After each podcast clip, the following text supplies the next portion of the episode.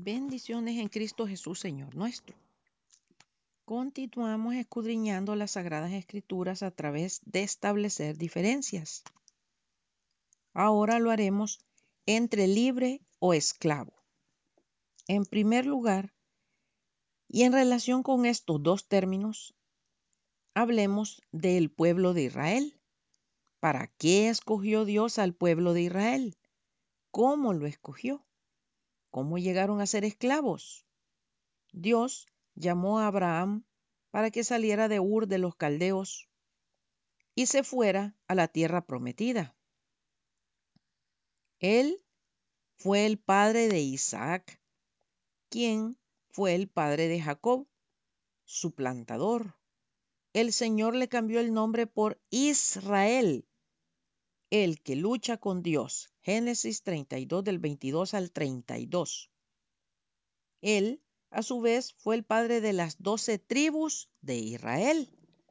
José, su penúltimo hijo, fue vendido por sus hermanos a los ismaelitas, quienes lo llevaron a vender como esclavo a Egipto.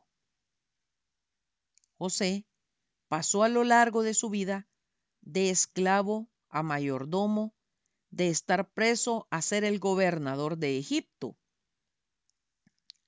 al reencontrarse con su padre Jacob, recibió la invitación del faraón para traer a sus parientes a vivir a Egipto.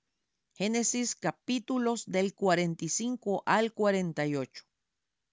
Así fue como el pueblo de Israel entró en Egipto para establecerse en la tierra de Gosén. El total de los que entraron fueron 70 Génesis 46, 26 y 27.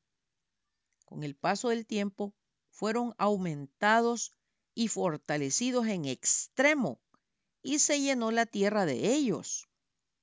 Entre tanto, se levantó sobre Egipto un nuevo rey que no conocía a José. Éxodo 1, 7 y 8. Entonces pusieron sobre ellos comisarios de tributos que los molestasen con sus cargas.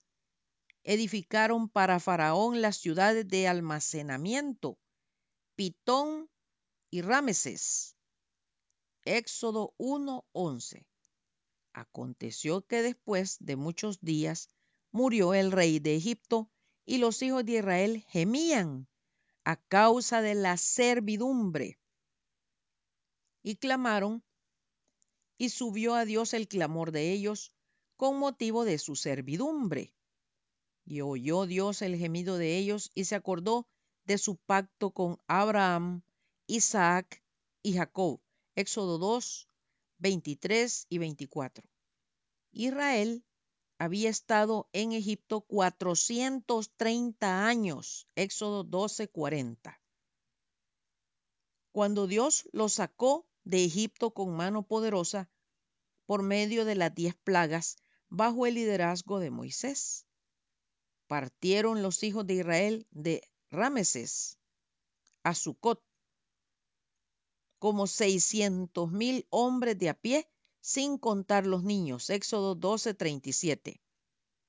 Y luego que Faraón dejó ir al pueblo, Dios no lo llevó por el camino de la tierra de los filisteos que estaba cerca, porque dijo Dios, para que no se arrepiente el pueblo cuando vea la guerra y se vuelva a Egipto.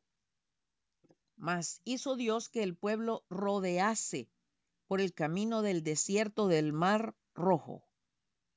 Y subieron los hijos de Israel de Egipto armados tomó también consigo Moisés los huesos de José, el cual había juramentado a los hijos de Israel diciendo, Dios ciertamente os visitará y haréis subir mis huesos de aquí con vosotros. Y partieron de Sucot y acamparon en Etam, a la entrada del desierto. Y el Altísimo iba delante de ellos de día en una columna de nube para guiarlos por el camino, y de noche en una columna de fuego para alumbrarles, a fin de que anduviesen de día y de noche. Nunca se apartó de delante del pueblo la columna de nube de día, ni de noche la columna de fuego. Éxodos 13 del 17 al 22. Constantemente, como un padre amoroso, el Eterno guió y cuidó al pueblo de Israel.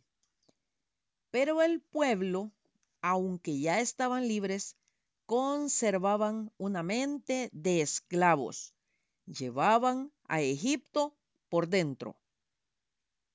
Y toda la congregación de los hijos de Israel murmuró contra Moisés y Aarón en el desierto.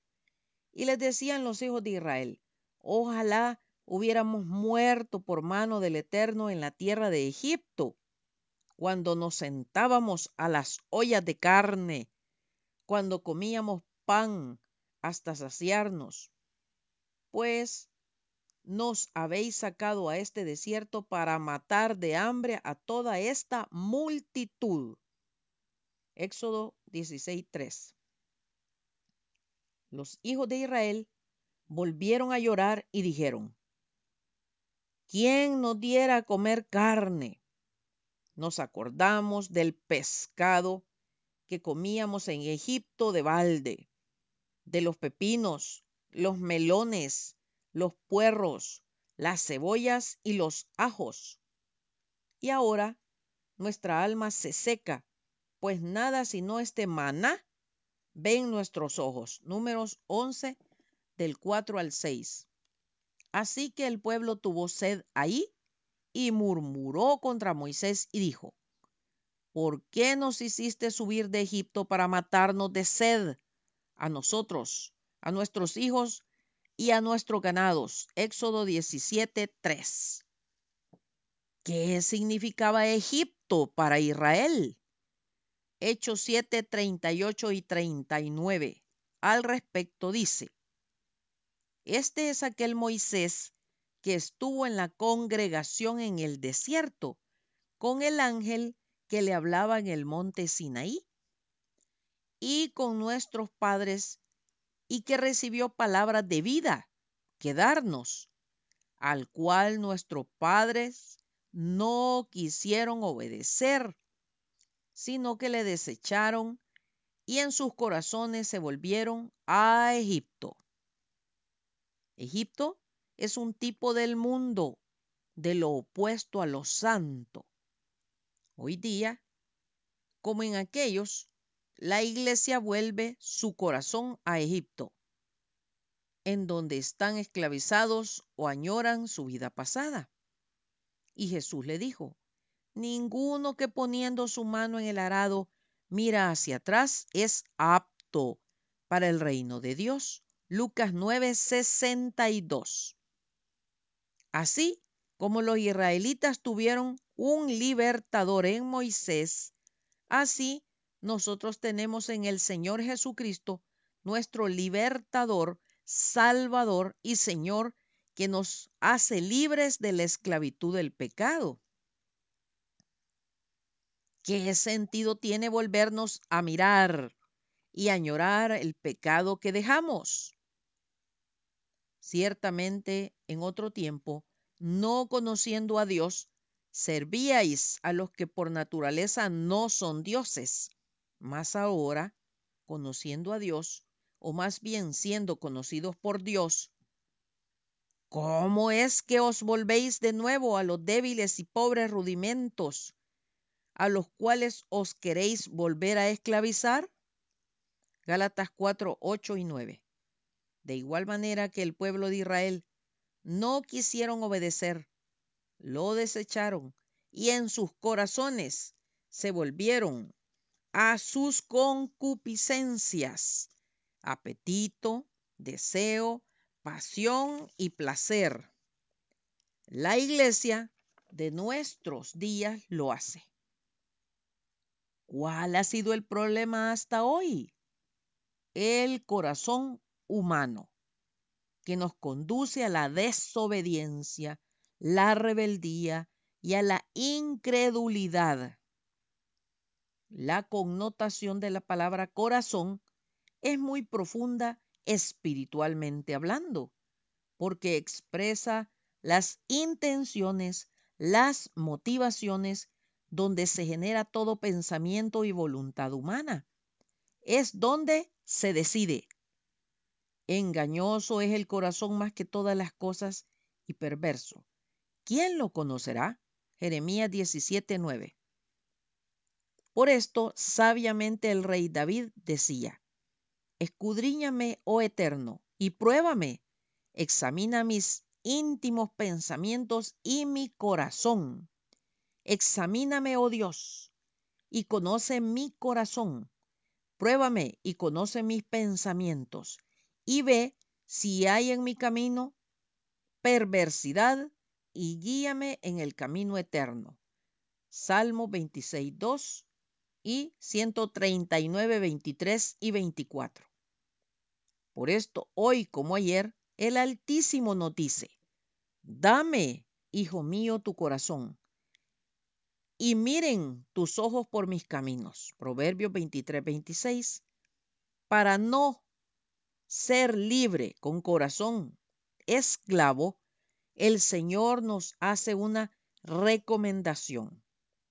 Sobre toda cosa guardada, guarda tu corazón, porque de él mana la vida. Proverbios 4:23. Será hasta el próximo domingo, si Dios nos presta la vida, que continuaremos escudriñando las sagradas escrituras para edificar a la iglesia de hoy. Jesús le dijo, amarás al Señor tu Dios con todo tu corazón y con toda tu alma y con toda tu mente. Mateo 22, 27. Maranata. Cristo viene pronto, atentamente, colaboradora de Riego, Acevedo.